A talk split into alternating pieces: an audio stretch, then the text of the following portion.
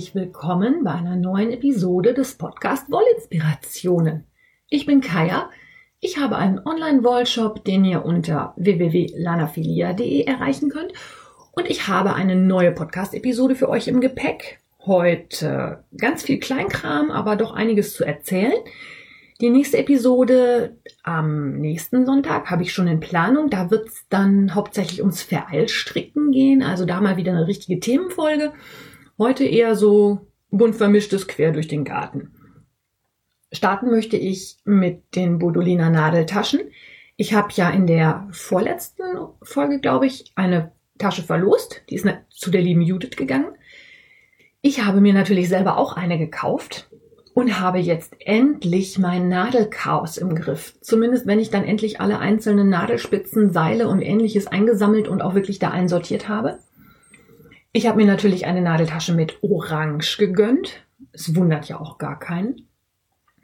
Und zwar eine Tasche für die austauschbaren Seilsysteme. Ich bin schwer begeistert davon. Ich habe einiges an Feedback von euch bekommen, auch zu den Nadeltaschen im Zuge des Gewinnspiels. Da haben einige auch in den E-Mails noch ein bisschen was dazu geschrieben. Ich kann natürlich verstehen, dass die Nadeltasche nicht so besonders praktisch ist, wenn man wirklich große Nadelspitzen da reinsteckt. Da ich selber aber meinen Wohlfühl-Nadelstärkenbereich so zwischen drei und vier habe, ist das für mich kein Problem, diese Nadeltasche zu befüllen und die wird dann auch nicht so dick. Allerdings ist es auch so, dass wenn die Nadeltasche sehr, sehr dick wird, es von der lieben Astrid von Bodolina auch so Adapter gibt, mit denen man die Tasche quasi erweitern kann. Die Taschen werden ja mit Druckknöpfen verschlossen und dann gibt's halt so eine Verlängerung, die man an den Verschluss anknöpft und an da, wo man es zumacht. Das wird also verlängert. Finde ich auch eine gute Idee. Also wer noch nach einem System oder Nadeltaschenaufbewahrung sucht, der ist auf jeden Fall bei der Bodolina super gut aufgehoben. Ich finde, die Tasche ist hochwertig verarbeitet. Es ist ja auch Handarbeit alles. Also wer die Astrid bei Instagram ein bisschen verfolgt, der sieht auch ganz oft, wie die da an der Nähmaschine ähm, rumnäht, rumarbeitet, wie auch immer man das nennen mag. Mir gefällt's total gut. Ich freue mich, dass ich da jetzt endlich eine gute Lösung gefunden habe und es passen wirklich alle Seile und Spitzen rein. Ich bin sehr versucht, mir das für die Nadelspiele auch noch zuzulegen.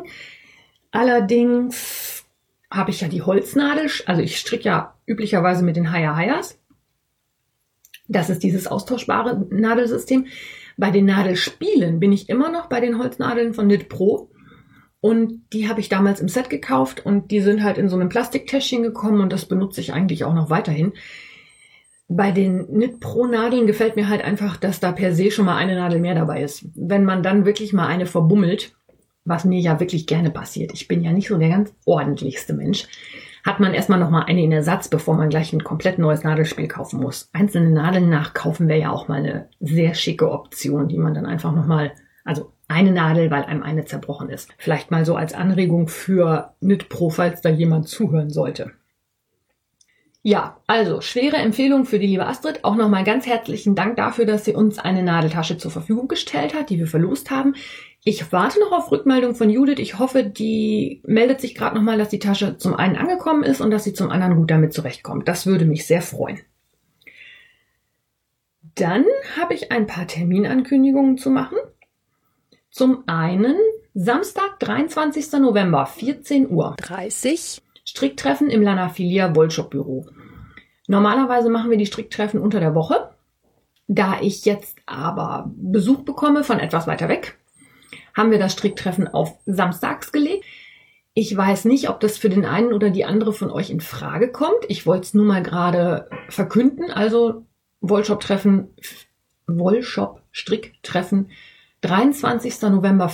Wir stricken, wir klönen, wir helfen uns gegenseitig und wer mag, darf dann auch mal ins Wollelager gucken.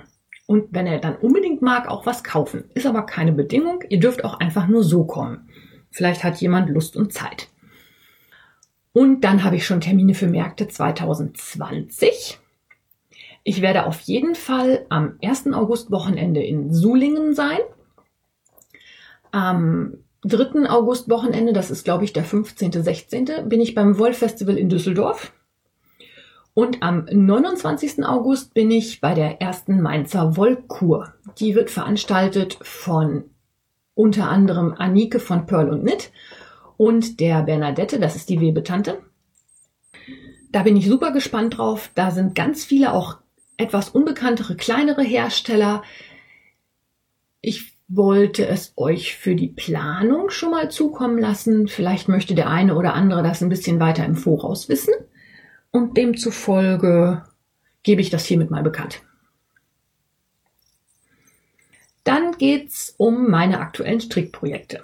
Beim Mystery Call von Steven West bin ich wirklich noch nicht weiter. Ich überlege noch, wie ich das Tuch in eine für mich tragbare Form umwandeln kann. Das Problem ist natürlich auch, dass bei dem vielen zweifarbigen Stricken unheimlich viele Fäden zu vernähen waren und demzufolge Ribbeln auch nicht wirklich eine Option ist. Wenn ich das ribbel, habe ich unendlich viele Einzelstücke, die dann im nächsten Strickprojekt natürlich auch sehr nerven werden. Also ribbeln ist nicht. Es wird also eine wie auch immer geartete Lösung geben. Ähm, ich denke noch drüber nach. Vielleicht fällt mir da irgendwann mal was zu ein. Ich finde das Tuch an sich wenn es fertig ist, also man kann schon wirklich viele Finished Objects sehen, also Finished Projects oder wie auch immer das heißen mag. Es gefällt mir immer noch sehr gut. Was mir nicht gefällt, ist einfach, dass an den Stern oben die Zacken am Hals so rausstehen. Und da muss ich mir noch irgendwas überlegen. Entweder nähe ich das ab oder ich stricke nochmal drüber her oder ja, mal gucken. Wolle habe ich jedenfalls genug. Herr West scheint sehr locker zu stricken. Mm, von der angegebenen Wolle habe ich, glaube ich, allerhöchstens zwei Drittel verbraucht, sodass ich da echt noch Luft nach oben habe. Dann habe ich meinen Zweigswetter beendet. Hurra! Ich habe mich durch Sleeve Island gekämpft. Also die Ärmel da dran gestrickt. Tragefotos gibt es sicherlich demnächst, wenn ich mal irgendjemanden erwische, der da mal ein paar Fotos von mir machen kann. Das ist also ein abgehaktes Projekt und weil ich ja ein Projekt fertig habe, habe ich jetzt auch gleich wieder zwei neue in Arbeit. Und zwar zum einen läuft bei Instagram und Revelry im Moment der Shake It Up Call. Da habe ich ja in der letzten Episode schon was zu erzählt. Das Shake It Up ist ein Tuch von der Anna Johanna oder Anna Johanna oder wie auch immer sie heißen mag. Die kommt aus Finnland. Das ist ein Dreieckstuch. Das wird von einer Spitze zur anderen gestrickt und das enthält ein paar Muster. Ich glaube, zweifarbiges Brioche ist auch drin. Das werde ich stricken aus einer Kombination von der Malabrigo Sock. Das hatte ich euch auch schon bei Instagram gezeigt. Das fandet ihr auch alle total schön. Ich hoffe, dass das richtig super wird. Ich habe allerdings letzte Woche die Wolle im Wollshop-Büro liegen gelassen. Und weil hier in Nordrhein-Westfalen am Freitag Feiertag war, bin ich am Freitag auch nicht ins Büro gefahren und bin auch nicht extra für die drei Stränge Wolle dann nochmal die 35 Kilometer nach Coesfeld gefahren. Ich habe ja nun wirklich keinen akuten Notstand und es kommt ja echt nicht drauf an, ob ich das jetzt einen Tag eher oder später anschlage. Das wartet also noch auf Anfang dieses Projekt. Und ich habe angeschlagen ein neues Paar Socken, damit ich für den Sockensonntag auch mal wieder ein bisschen was zu zeigen habe. Sockensonntag kennt ihr ja sicherlich inzwischen alle. Das gibt's bei Instagram. Sonntags werden alle Projekte, die mit Sockensonntag und Lana Filia getaggt sind, gegen Abend bei mir in den Stories gezeigt. Da gibt's immer wunderschöne Socken zu sehen, ganz tolle Inspirationen und neue Ideen. Und ich habe mir jetzt ausgesucht die Pretty Harbor Socks. Die gibt es bei Revelry, ist eine freie Anleitung von der Raina Curtis. Das ist ein relativ einfaches Rechts-Links-Muster, das aber gerade mit handgefärbten Sockenwollen total schön rauskommt. Ich habe mir dazu natürlich wie immer meine Lieblingssockenwolle ausgesucht, die Sweet Georgia Tough Love Sock. Die enthält 20% Nylon. Das ist ein unverwüstbares Sockengarn. Und zwar in der Farbe Melon. Das ist so ein ziemlich helles Gelb-Grün. Und die Socken werden auch nicht für mich, sondern als kleines Dankeschön für meine Nachbarin. Die habe ich also angeschlagen. Gucken wir mal, wie das so wird. Die Raina Curtis hat ganz, ganz, also sie hat nicht viele, aber sie hat sehr schöne Sockenmuster, die alle mit Mustern daherkommen. Ich mag ja super gerne Mustersocken und ich mag auch gerne Socken aus Hand gefärbt. Das geht ja sehr gut zusammen. Die Pretty Harbor Socks sind frei, die anderen kosten halt alle was, die anderen drei oder vier. Guckt sie euch trotzdem ruhig mal an. Ich persönlich finde die Helix Socks ja auch total schön. Ich hatte nur keine Lust und keine Zeit, mir jetzt schon wieder eine Anleitung zu kaufen. Ich hatte mir gerade die Shake It Up gekauft.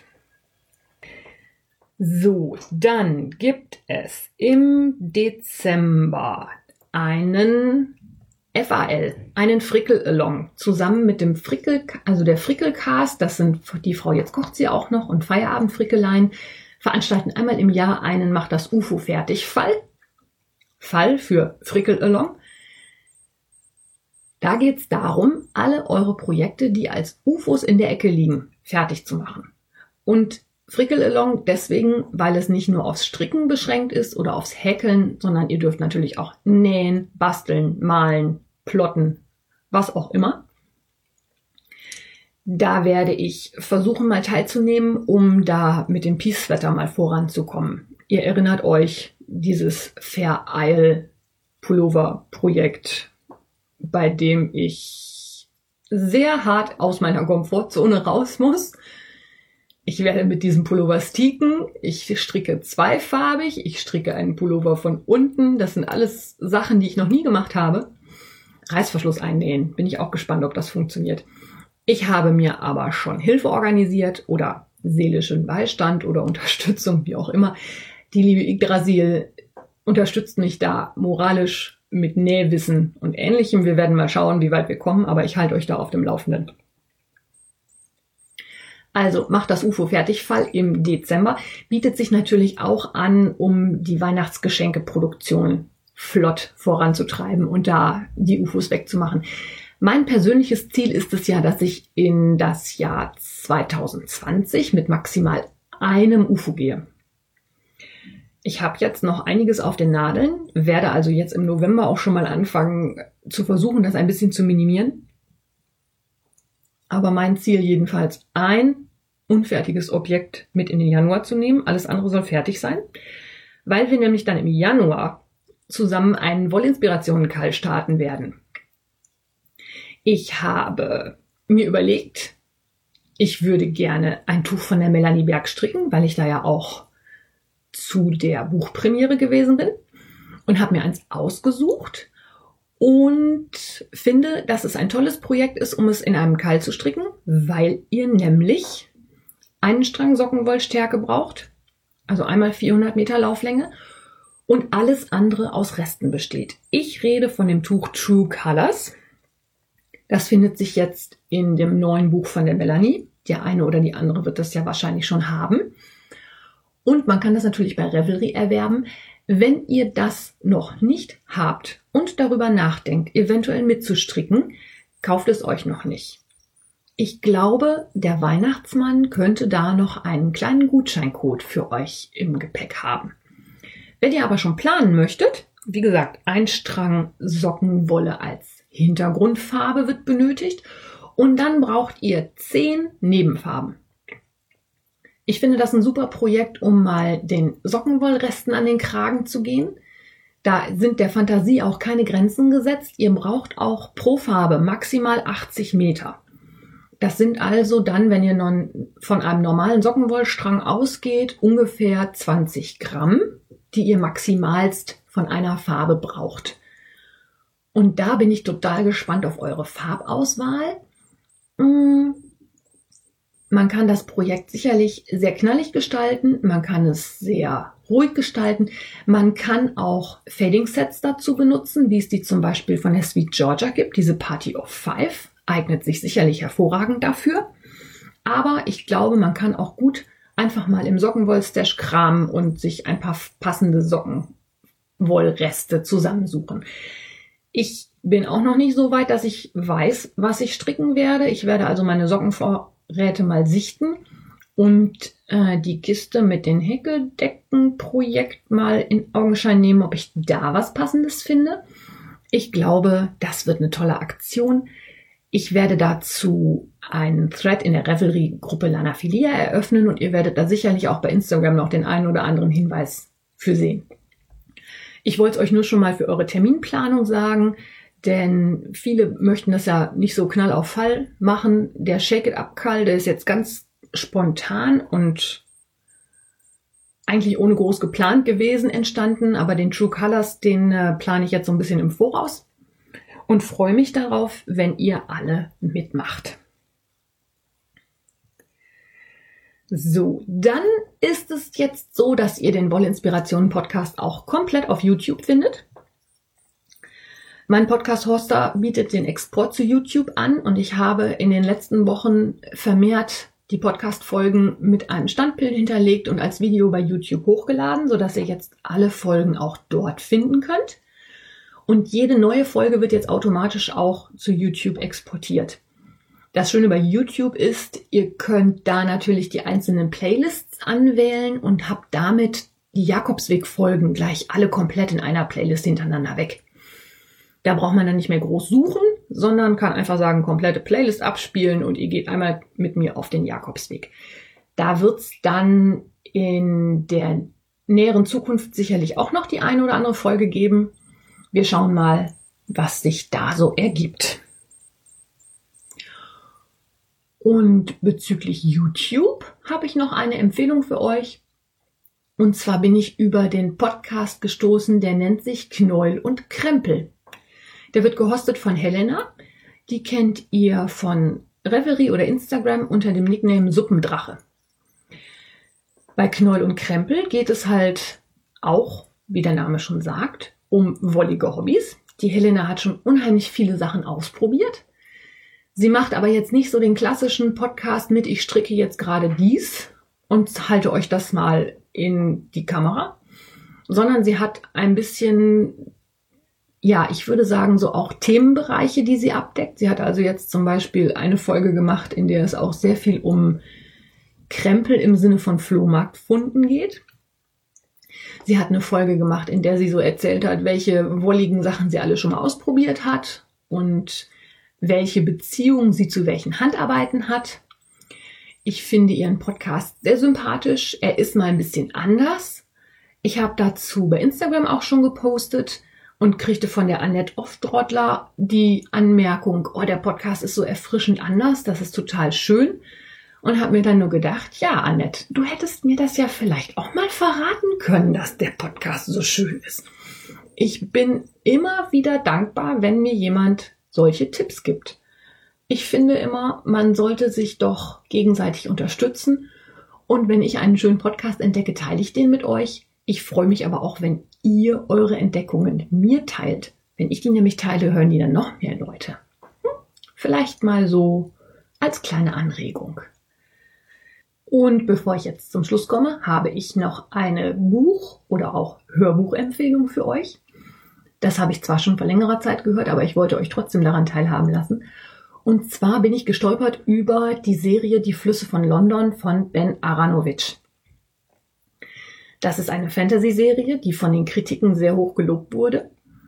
Ich habe mir die Hörspielversion von Audible dazu gegönnt. Und zwar bin ich ja ein Fan eigentlich von Hörbüchern, die ungekürzt sind. Das gibt es bei diesem Buch allerdings nicht. Es gibt nur eine gekürzte Version. Das finde ich immer sehr schade.